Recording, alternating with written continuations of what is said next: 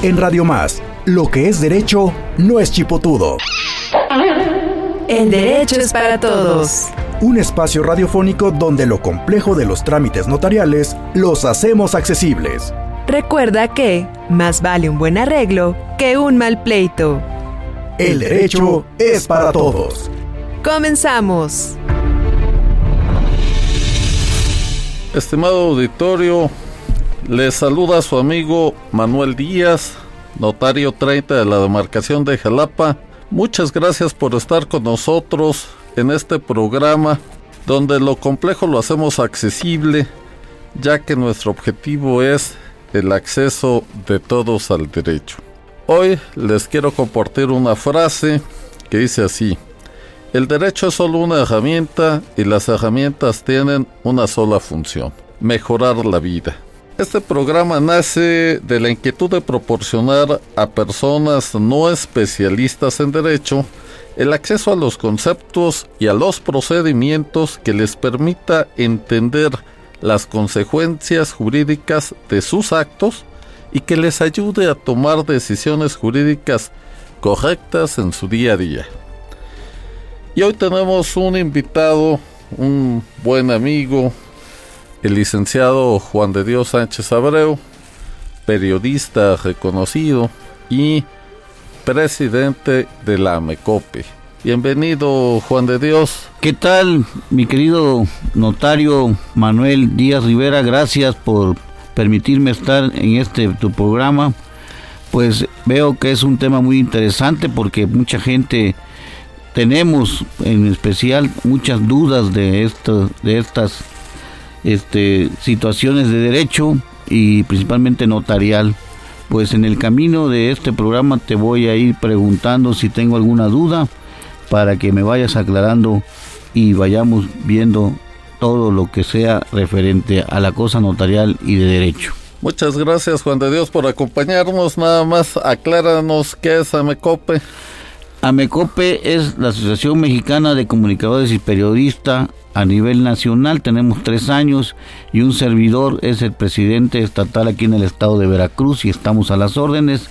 Estamos aglomerando a todos los amigos comunicadores, periodistas y columnistas del estado de Veracruz.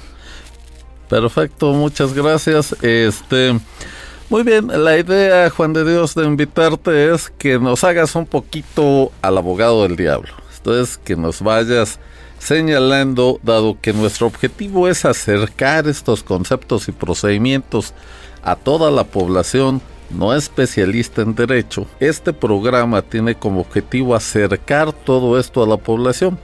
Hoy leía con preocupación una nota donde nos dice que México está cada vez alejándose más en el ranking de eh, los países donde se mide el Estado de Derecho. Y uno de los conceptos que maneja es precisamente el conocimiento de las personas en los temas jurídicos. Y entonces, pues, tan a la mano que hoy iniciamos este programa precisamente para acercarle a todas las personas. Esto que parece muy aburrido, muy técnico y que no es así. Eso tiene un sentido, pero más práctico, que toda la gente ocupa saber qué sucede cuando hace un acto jurídico, cuáles son sus consecuencias legales. ¿De dónde nace esta idea? Pues de la preocupación de estar atendiendo a mucha gente, a muchos clientes, a muchos amigos y que no tienen conocimiento de temas básicos. Y ese no es el problema. El problema es que llegan con nosotros cuando ya hicieron las cosas. Entonces el objetivo de este es prevenir. Prevenir las consecuencias jurídicas de lo que vamos a hacer, de cualquier cosa. Y todos hacemos actos jurídicos todos los días.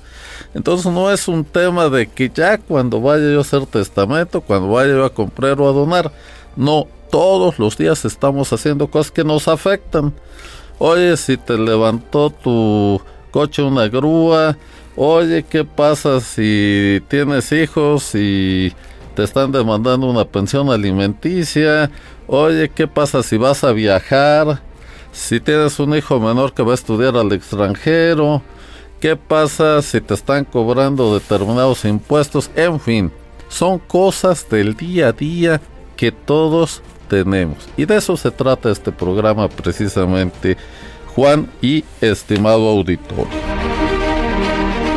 Está usted escuchando El derecho es para todos. No te quedes con las dudas, porque... Camarón que se duerme, se lo lleva la corriente. Envíanos tus preguntas al WhatsApp 2281 380854. El derecho es para todos. Continuamos. Hoy les he preparado un tema muy interesante que es la donación.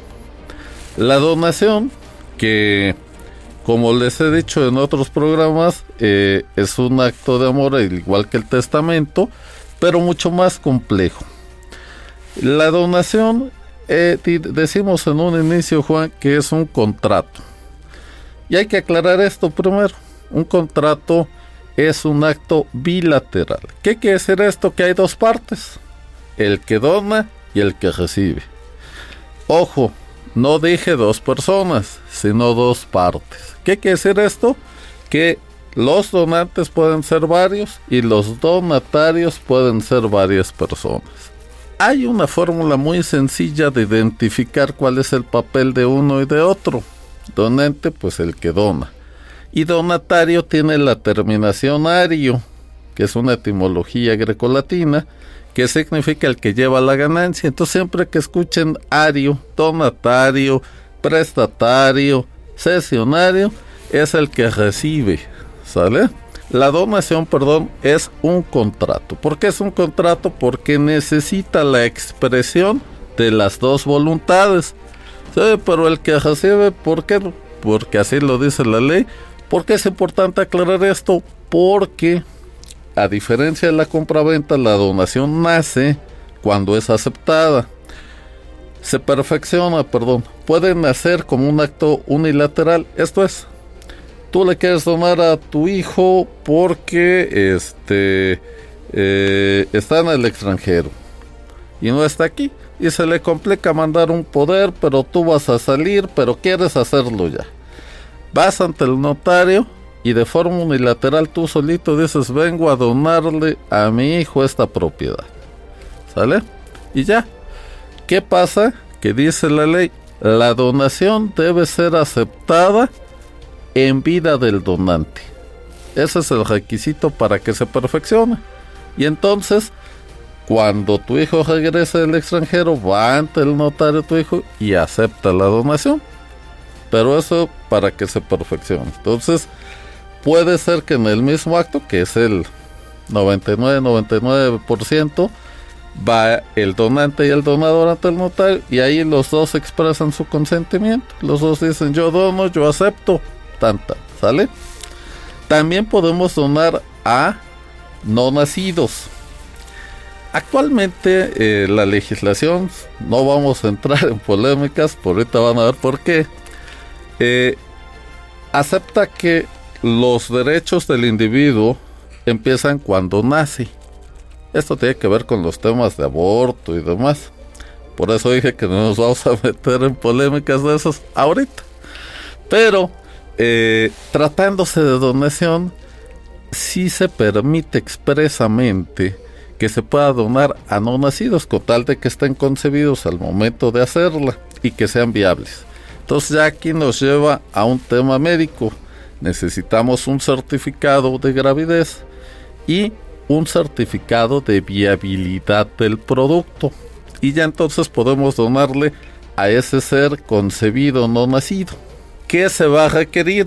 Una vez que nazca, entonces sus progenitores, porque acuérdense ustedes que los menores de edad son incapaces este, para ejercer sus derechos. Tienen que ser representados por quién?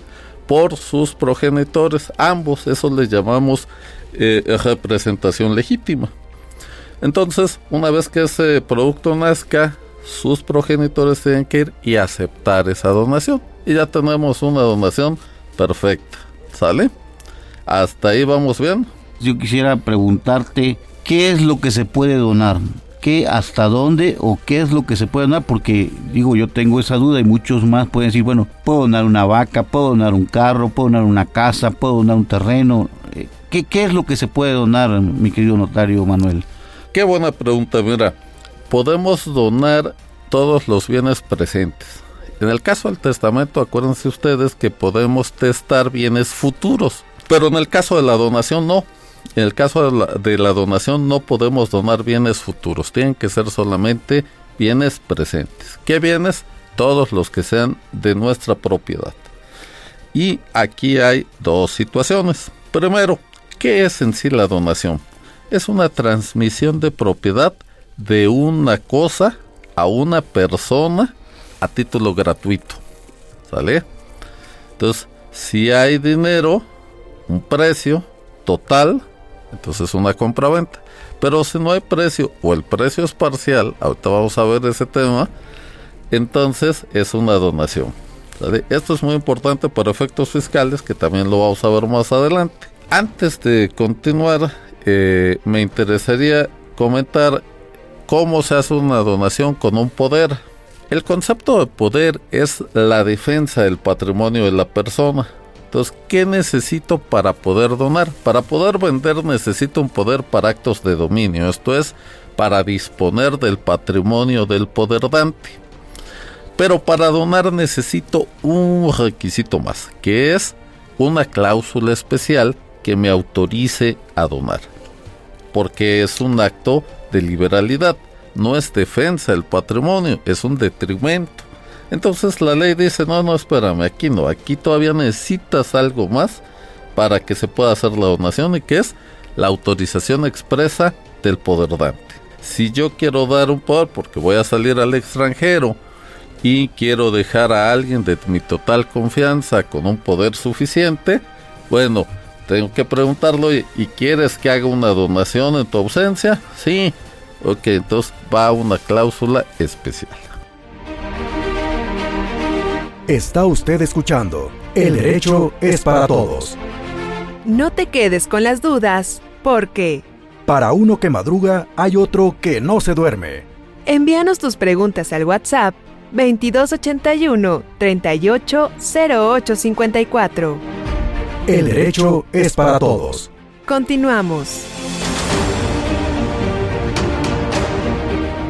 Estimados amigos, Vamos a ver ahora los tipos de donaciones, que es lo que les comentaba hace un momento. Entonces, tenemos primero la donación pura. ¿Cuál es esa? Donación pura que se otorga en términos absolutos, no hay condiciones, no hay contraprestaciones. Yo doy y tan tan. Es muy común que la gente me diga, oiga, quiero donarle a mi hijo, pero que no venda. ¿No? Y entonces generalmente dicen, a ver, a ver, a ver, ¿Cómo es eso? Sí, pues es que es medio tremendo, ¿verdad? Le gusta la fiesta y entonces sí quiero que sea de él, no quiero que se complique con una sucesión después, pero que no pueda vender. Bueno, a mí me gusta ser muy exacto en estos conceptos para que se entienda como debe ser. Porque hay algunas eh, colegas que les he escuchado que luego dan un consejo psicológico psicológico y dices, no, mire, no va a poder vender. No, no es cierto. A ver, ¿puede vender cuando tú te reservas el usufructo? Sí. ¿Qué le estás donando? La nuda propiedad. Esto es la propiedad sin disposición material por el momento.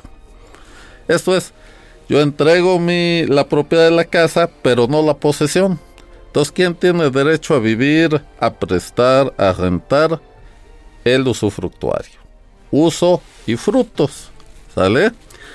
Y el nudo propietario, que sería el donatario, es dueño, pero no puede ocupar esa, vamos a pensar, una casa, esa casa, hasta que no fallezca el usufructuario vitalicio. O no se venda el usufructo porque puede que no esté sujeto a la vida, sino a un periodo determinado. Entonces, eh, este donatario, el que recibe la donación, puede vender, sí, ¿Qué puede vender? Pues lo que tiene. ¿Qué tiene? Una nuda propiedad. No tiene todo el inmueble. ¿Sale? ¿Y cuál va a ser el efecto? Que el que adquiere esa nuda propiedad, pues igualmente no puede entrar como él a disfrutar de esa cosa hasta que muere el usufructuario. De manera tal que poca gente compraría un inmueble así, pero lo puede vender, sí lo puede vender. A, ver, notario, ahí una, una, una pregunta, una duda. La casa está a nombre de mi hijo, pero mi esposa es la usufructuaria. Entonces, él, si quisiera vender hoy en vida, tendría que su mamá avalarlo o firmar el documento. Si quisiera venderlo y si su mamá está de acuerdo. Y si lo quiere vender y la mamá no está de acuerdo, ahí es donde tú dices que no puede vender la propiedad, ¿no? Completa. Completa. o sea, nuda propiedad y usufructo, que es. la integración de la propiedad. Exactamente. Si queremos vender, vamos a pensar que tu hijo es el dueño y tu esposa es la usufructuaria. Ajá. Y se quiere vender esa propiedad, firman los dos. Ahí sin problema, ahí ya no hay ningún problema. Hay que cuidar hoy mucho el tema fiscal. ¿Para quién quieres que sea el ingreso? Ah, estos son los puntos finos. Claro. Entonces, si tú quieres que el ingreso sea para tu hijo, lo que hay que hacer es que la mamá renuncie al usufructo mm. para que se integre la propiedad en él, en tu hijo, y él pueda vender y obtener el ingreso total a su favor. Ah, correcto. ¿Ok? Porque si no, venden los dos, entonces hay que dividir ese ingreso entre los dos y después la mamá donar, hacer una donación dineraria, donar ese dinero. Entonces complicas un poquito más las cosas. Ah, Obtienes el mismo resultado. Pero lo importante de todos estos temas, queridos amigos, es que puedan ustedes ver cuál es el objetivo final de esa operación que van a hacer.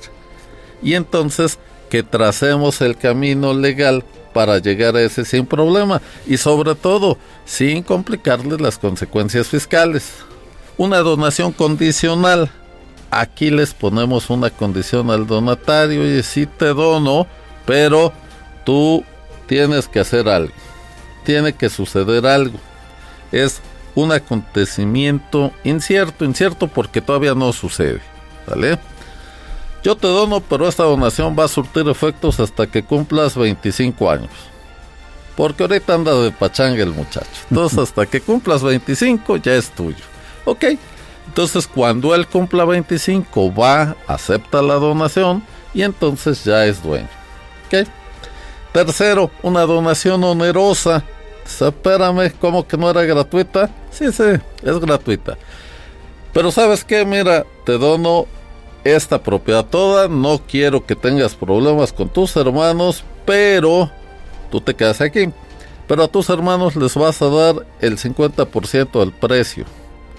¿Vale? Entonces, aseguro que alguien tenga una propiedad, que no se anden peleando por ella, pero trato de ser justo y que la mitad de esa propiedad, este hijo que se va a quedar con ella, se la pague al otro hijo que no se va a quedar con ella. Pero no los meto a que ellos decidan cuál, cómo. Les elimino conflictos. Y es una, una buena medida. Y queda establecido. Y si hay pagos y tal, eso, todo eso lo podemos establecer ahí. Entonces es muy práctico. Cuarto tipo de donación, la donación remuneratoria. ¿Qué es esto? La donación remuneratoria es la que se hace en atención a algo, no un agradecimiento. Un hijo que ve la enfermedad del padre y lo cuida y lo ayuda, y entonces llega y dice: hey, esta donación la hago no porque tenga yo obligación de pagar algo, no, porque si no sería onerosa, no, sino lo hago en agradecimiento a esto, a esto, a esto y a esto. ¿Ok? ¿Por qué es importante plasmar eso? ¿De qué nos sirve? Ok, hay algo que se llama la causa determinante de la voluntad de las partes. Y ahorita lo vamos a entender muy fácilmente. Esta causa determinante se establece en los contratos. Vamos a pensar que tú quieres poner una tienda y entonces este vienes y al que le compras en la compraventa le dices, "Yo estoy comprando esta casa para poner un negocio." Esa es mi mi razón determinante de comprarla.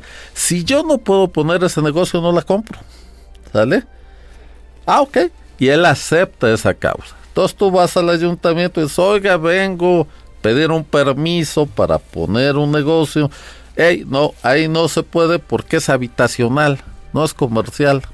Y no te puedo cambiar el uso de suelo. ¿Por qué? Porque cuando todos tus vecinos compraron ahí, sabían que era habitacional. Tal vez si hubieran sabido que era comercial, no lo compran. Porque ellos quieren vivir tranquilos, no quieren tener negocios, gente tapando sus eh, portones, etcétera. ¿ah? Y entonces regresas y le dices, hey, échame mi lana de vuelta, aquí está tu casa, porque no pude cumplir mi causa determinante de mi voluntad. ¿Ya? Entonces, es importante que cada vez que hagamos un trato de estos, establezcamos por qué lo estamos haciendo. En el caso de la donación, ahorita vamos a ver causas de revocación. Entonces, en este tipo de donación no operan algunas causas de esas. Por eso es importante, si alguien le dona a otra persona en atención a algo, a que ha sido el mejor hijo, el más estudioso, menos pachanguero, bueno, pues esa es la causa y así lo ponemos. Sí. También a veces uno puede donar a fundaciones o a, este, casas de, de donde están los asilos de ancianos, todo eso, puede uno donar o, es, o es testamento, o es herencia, o es donación, este notario. ¿Cómo no? Este, sí, tú puedes donar a este a todas, eh, a cualquier tipo de persona, incluso al gobierno si quieres, este, para un fin específico. Eso es importante. Por ejemplo, hay personas, amigos nuestros, tuyos y míos, que son altruistas y que van con el gobierno y le dicen, oye, te dono este predio para esto. ¿Qué pasa si no se cumple? Es lo mismo que en la expropiación. Hay una causa de utilidad pública. En la donación hay una razón específica. Si no se cumple, entonces tienes una causa de revocación. Reviertes la expropiación o la donación, dice, va para atrás porque no se cumplió el objeto para el que se manifestó, pero hay que decirlo. Eso es muy importante. Ok, las donaciones en general solo son entre vivos, salvo la causa que ya dijimos de los no nacidos que tienen que ser representados. Vamos a entrar, queridos amigos. Esperamos que hasta este momento haya sido de su interés. Cualquier duda, recomendación, con mucho gusto estamos para servirles. Y vamos a hacer una pausa. Este arroz ya se coció. Es momento de hacer una pausa. Recuerda que sus dudas y preguntas las atendemos en el WhatsApp 2281 380854. Estás escuchando El Derecho es para Todos. Regresamos en un momento.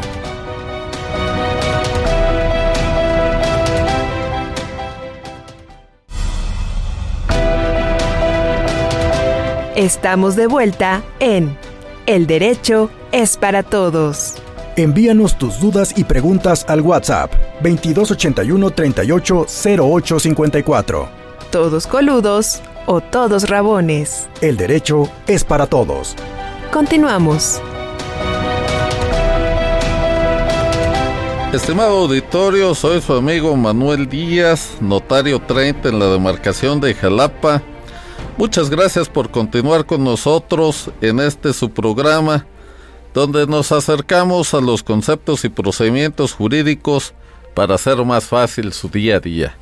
Les recuerdo que me acompaña hoy como invitado de lujo nuestro amigo el licenciado Juan de Dios Sánchez Abreu, presidente de Amecope, que eh, le está haciendo aquí un poquito al abogado del diablo, ya me ha puesto en varios apuros, pero con mucho gusto seguimos aquí hablando el día de hoy de un tema muy interesante que es la donación.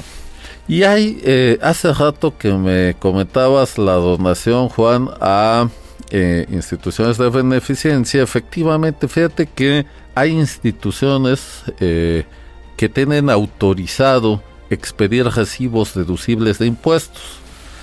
Estos no son cualquiera, necesitan una autorización vigente del Servicio de Administración Tributaria de acuerdo a su objeto y que cumpla una serie de requisitos. ¿Para qué sirve? Porque yo quiero que mis impuestos tengan una utilidad específica, voy, se los le dono una cantidad a alguien y ese dinero es que yo le dono lo puedo deducir de mis impuestos. Por eso eh, instituciones como Televisa tienen este el Teletón, etcétera, que hace que todo lo que recauden ellos lo destinan a un bien específico que sirve para muchos temas importantes, pero lo deducen fiscalmente. Entonces, es importante que cuando hagamos una donación la hagamos con causa y además pues, obtengamos este comprobante para que lo metamos en nuestra declaración de impuestos. Hoy estamos hablando, queridos amigos, eh, de la donación. Hay una, un tema muy importante en la donación, eh, eh, una situación que la ley sanciona con nulidad. Dice una persona no puede donar la totalidad de sus bienes. ¿Por qué hace esto la ley? Para evitar, dice un dicho, no felicites cuando estés muy contento y no regañes cuando estés muy enojado. Entonces podemos estar muy contentos con un hijo, te obsequio todo, ¿no? A ver, vamos a entrar en un tema un poquito escabroso, porque mucha gente nos pregunta a los notarios, ¿qué es mejor, donar o hacer testamento?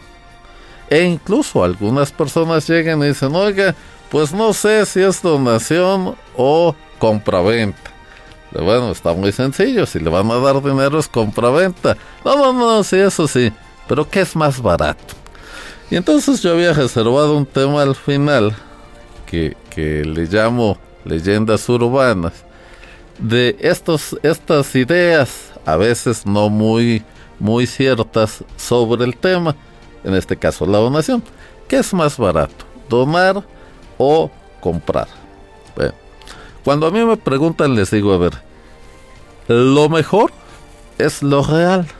Entonces, ¿qué está usted haciendo? ¿Está recibiendo dinero a cambio de un inmueble? Pues es una compra-venta. ¿Por qué decimos o por qué hay la idea de que la donación es más barata que la compraventa? Porque en la un tipo de donación está exenta de impuesto sobre la renta por adquisición. Ahí vamos a explicar este tema. ¿Qué es el impuesto sobre la renta? Dice, no, a ver, yo no tengo bienes en renta. No, no, no.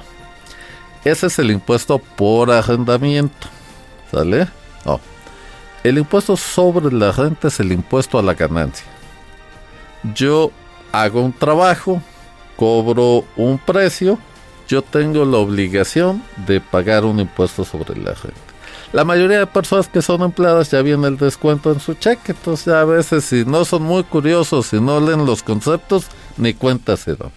Pero todo eso, si me preguntas a mí, fíjate, ese es un tema fiscal importante el IVA es el impuesto al consumo. O sea, si tú consumes algo, pagas IVA.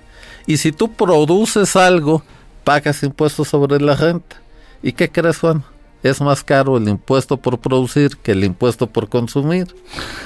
bueno, ahí lo dejo. Es otro tema muy amplio.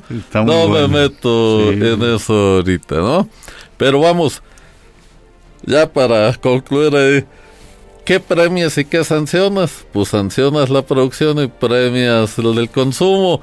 Pues ya, ya este, para los entendedores no les tengo que abundar. Ok. Pero el impuesto sobre la renta tiene dos tipos de, de, impuestos. El impuesto sobre la renta por enajenación y el impuesto sobre la renta por adquisición. Esto es, yo compro una casa, vengo a venderla. Entonces la compré en 100 pesos y la vendo en 100 pesos. No gané nada, no pago nada de impuestos sobre la renta por enajenación. ¿Sale? Pero la compro en 100 y la vendo en 1000. Ah, tengo una ganancia de 900. Esa ganancia no es mi ganancia grabable. Hay que determinarla mediante un procedimiento un poco complicado que tiene que ver con los índices nacionales de precios al consumidor en el periodo en que tuve esa propiedad. Pero no nos vamos a meter tampoco en eso. Lo importante en el tema en que estamos es el otro tipo de impuesto sobre la renta que es por adquisición. Entonces el impuesto sobre la renta por adquisición, ¿quién lo paga? Lo paga los que se sacan la lotería. Lo pagan los que se encuentran un tesoro. Lo pagan los que prescriben un inmueble. Acuérdate que la prescripción adquisitiva es cuando tú posees un inmueble por un periodo de tiempo, cualquier bien, este, y te haces dueño de ese inmueble. Hay que pagar un impuesto pero también lo paga quien recibe una donación. ¿Cuánto se paga? 20% ¿sí? sobre esa, ese, ese monto adquirido. Vamos a pensar que tú me donas a mí una casa y entonces esa casa vale un millón, yo pago 200 mil pesos. ¿Vale?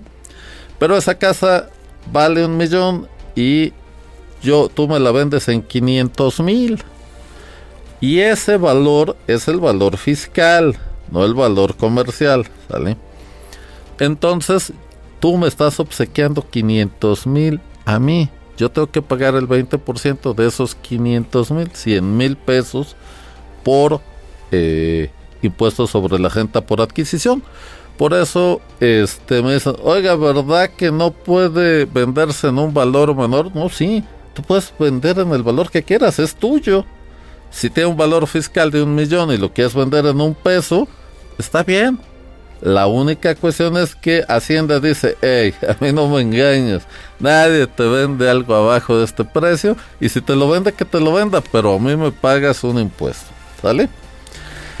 Ahora bien, de la pregunta de qué era más barato, la donación o la compraventa, la donación no paga impuestos sobre la renta por adquisición, si se hace entre familiares en línea recta.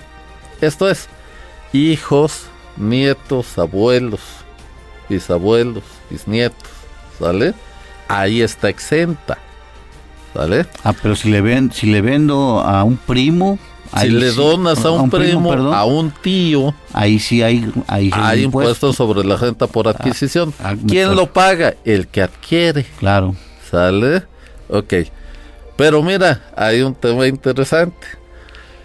Eh, el matrimonio genera un parentesco por afinidad entre el cónyuge y los parientes de, su cónyuge. Esto es, como dicen los tigres del norte, tú con tu esposa ni parientes son, ¿sale? Pero sí con la familia de ella. Y en línea recta. ¿Con quién? Con la, con la mamá con el papá. Esto es, la donación tuya hacia tus suegros está exenta. Y de regreso también, no crees que nada más de ida. Ah, bueno. Si tus suegros te donan un inmueble, está exento de ISR por adquisición. ¿Cómo no me lo preguntaste antes, notario, para que hubiera yo conquistado a mis suegros? Pues pero ya ves. ok, entonces, ese es muy importante. La donación está exenta de impuestos sobre la renta por adquisición si se hace en línea recta, entre parientes en línea recta.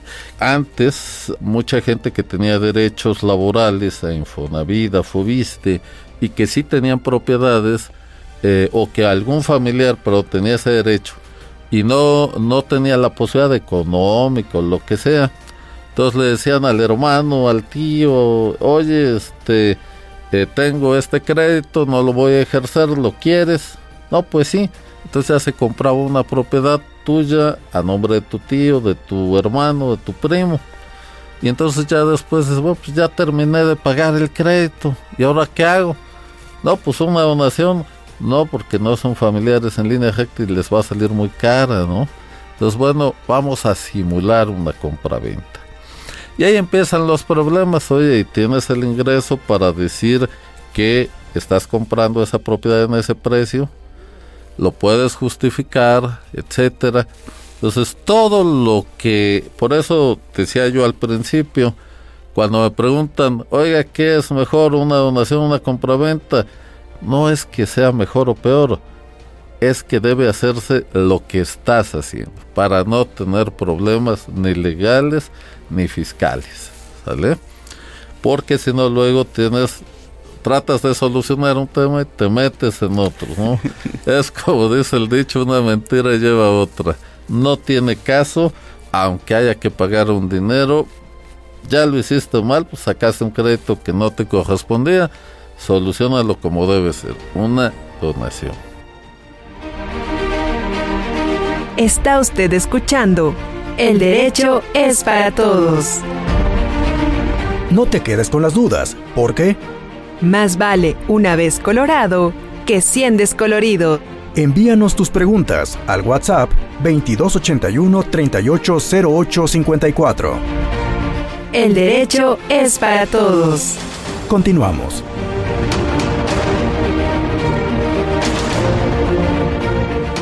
A ver, notario, eh, me surge una, una duda de lo que tú nos estás diciendo sobre las donaciones, ¿no? Eh, eh, digo, estás diciendo que yo puedo donar una casa a un hijo para no darle alimento en un momento dado, para no cumplir con una situación de alimento. Eh, ¿qué, pasa ahí? A ver, explícame cómo, cómo sería esa, esa parte de la donación para no meterme en problemas, porque si no mi esposa va a pensar que yo me quiero deshacer de un bien para no cumplir con una, una situación de alimento. lo que yo estoy diciendo es que no se debe de hacer. Así es. Es correcto. ¿Por qué? Porque si tú donas teniendo ya una obligación alimentaria, esa donación eh, puede resultar inoficiosa. Esto es, estás haciendo una donación en perjuicio de acreedores alimentarios y eso no debe hacerse. Debe de garantizarse la obligación alimentaria. Entonces sí es importante saber cuál es la razón eh, de por qué se está haciendo una donación. O sea, un acto de amor como una donación a los hijos, por ejemplo, debe de cuidarse también porque si no puede anularse. Y se puede determinar pues que es una simulación jurídica. Claro, claro que sí. Hay algo que se llama el derecho de crecer. Vamos a pensar que le donas tu casa a dos hijos. Pero tú quieres que si uno de ellos falta, el otro sea dueño absoluto. Entonces, ¿qué haces? Determinas en la donación que hay el derecho de crecer entre los donatarios. Y así automáticamente, si uno falta, el otro va a ser dueño de todo. Pero hay que establecerlo. Hay otra cosa que se llama la evicción. ¿Qué pasa si yo te vendo una casa y viene alguien, un dueño anterior, y dice, esa casa no la puede vender por X razón y anula esta compraventa. Entonces se llama saneamiento para el caso de evicción. Yo estoy obligado a regresarte tu dinero. ¿Vale? Bien, en la donación puede establecerse, pero en la compraventa opera de pleno derecho, no hace falta establecerlo, pero en la donación no. Si yo quiero ser responsable de la evicción como donante, tengo que establecerlo expresamente. ¿Qué pasa si yo le dono a alguien y ya después ya no quiero donarle? Puedo revocar esa donación, pero aquí es importante, tiene que haber una causa. No puede ser nada más porque hoy amanecí de malas y ya no quiero donar. No. Hay dos causas. Una es la sobreviniencia de hijos. Esto es que a mí como donante me nazca otro hijo. Y la otra causa es la ingratitud. Ambas no pueden renunciarse antes. Esto es, Yo no puedo en el contrato decir, y renuncio a las causas de la revocación para siempre jamás. Y ya, entonces aunque sucedan, ya no podré yo hacerlas. No se puede renunciar. Entonces, en el caso de la sobrevivencia de hijos, tengo cinco años a partir de que me nace otro hijo para poder provocar esa revocación. Y en el caso de la ingratitud, tengo un año a partir de que conozca yo esa ingratitud para poder provocarla. ¿Cómo se hace? Es una acción contenciosa en un juzgado. Si yo quiero revocar una donación, tengo que ir al juez, acreditarle las causas, como cuando no existía el divorcio incausado, que había causas de divorcio y esto, pues hay que acreditarlo. Igual aquí, aquí tenemos que acreditar las razones de la revocación ante un juez. A ver, notario, ¿cuál sería el concepto de ingratitud para revocar una donación? Claro que sí, como no. Mira, la ingratitud no es que te diga a tu hijo, oye, dame, que le digas a tu hijo, oye, préstame mil pesos y te diga, no, ahorita no tengo, ah, pues ya eres un ingrato, vamos a revocar la donación. No, tiene que ser un delito. Un delito contra ti, tus ascendientes, descendientes, eh, etcétera. O la otra causa es que tú caigas en pobreza y no se te auxilie. Pero obviamente todo eso hay que probarlo. Esa es la ingratitud. Y con esa el juez determina, oye, se revoca esa donación. Entonces vas con el, eh, el notario, le vengo, necesito hacer una revocación, perfecto. Entonces el juez manda el oficio, etcétera, dice, cancela este, regresa la propiedad a el donante. Si se quiere revocar la ingratitud en, ese aspecto que yo caí en pobreza, pero a la persona que yo lo doné ya la vendió, ¿qué pasa ahí? ¿Cómo no? Este, ella debe de responder por el monto de esa venta, de ese precio de esa ah, casa. No puede afectar a un tercer adquirente de buena fe porque la propiedad se transmitió. Cuestión distinta es cuando tú te reservas el dominio, cuando tú este, haces otras condiciones que no se han cumplido y no se ha transmitido la propiedad, pero cuando ya transmitiste la propiedad, no puedes recuperar el inmueble, pero sí tienes derecho al monto del inmueble. Quiere decir que aunque la persona que ya le donaron haya vendido la propiedad, pero tiene una cantidad de dinero que le dieron por esa propiedad y al revocarse él tiene que regresar esa cantidad de dinero, ¿no? Es correcto. Muy bien. Ahora ven, ¿cuánto nos cuesta hacer una donación? Porque es una escritura de transmisión de propiedad. Uno, si fuera en Jalapa, el traslado de dominio se paga el 1%. También, desde luego, genera la constancia no adeudo, que se paga el ayuntamiento la certificación del valor catastral que se paga al Estado y los derechos de inscripción. ¿Quién paga los gastos de escrituración? Pues obviamente el interesado, que es el donatario. No hay impuestos sobre la renta por enajenación porque no hay precio de venta. Pero de adquisición pudiera haber con el caso que comentamos precisamente de este que no sean familiares en línea recta es muy importante o un tema que es con el que quiero concluir. ¿Qué es mejor, donar o hacer testamento? Cuando tú haces un testamento conservas la propiedad de los bienes. Acuérdense que el testamento surte efectos cuando fallece el testador. ¿Qué pasa con los bienes que tenemos el testamento mientras siga vivo el testador? Siguen siendo de él ¿ok? Entonces él los puede vender, los puede donar, en fin, cambiar su testamento, no pasa nada. Ya cuando fallece en ese instante, se hace la transmisión hereditaria, aunque se formalice con posterioridad, pero para efectos jurídicos ese es el momento de la transmisión de los derechos. Bien, en el caso de la donación, ya transmites la propiedad. Y entonces, ¿qué pasa si una persona le dona un hijo y ese hijo fallece antes que el donante. Bueno, pues entonces ya ese bien lo hereda sus herederos de ese hijo que falleció, ya será la esposa, los hijos o su concubina, si es que tenía una relación así. Entonces hay que tener mucho cuidado con esa idea.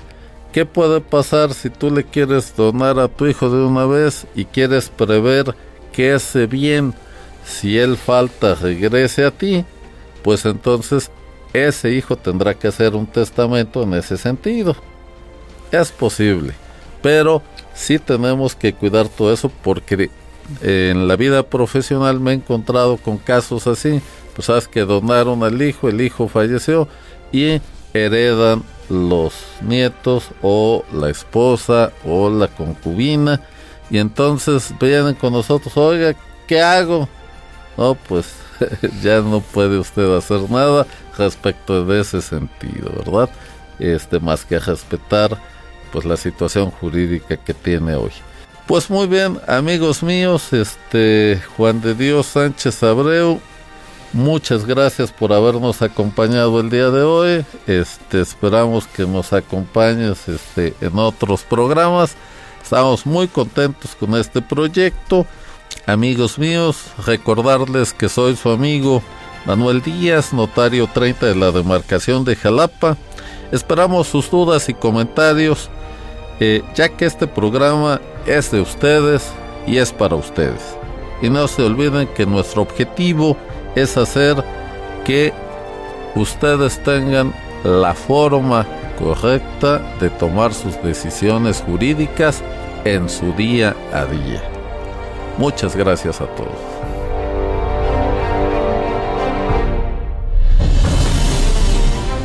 Esto fue El Derecho es para Todos un espacio radiofónico donde lo complejo de los trámites notariales los hacemos accesibles. Recuerda que más vale un buen arreglo que un mal pleito. Esperamos tus dudas y preguntas al WhatsApp 2281 380854. El derecho es para todos. No dejes para mañana lo que puedas hacer hoy.